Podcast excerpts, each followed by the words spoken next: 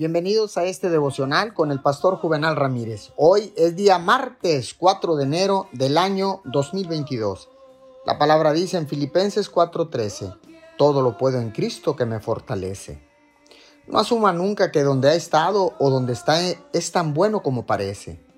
Y cuando su meta o su situación parezca imposible, tenga en cuenta que nada es imposible para Dios. Él dice en su palabra, para los hombres es imposible, aclaró Jesús mirándolos fijamente, mas para Dios todo es posible.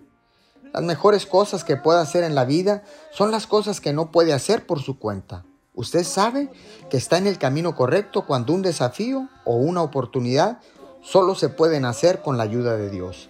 No importa cómo sea la situación a su alrededor. Dios es más grande que cualquier obstáculo que pueda enfrentar.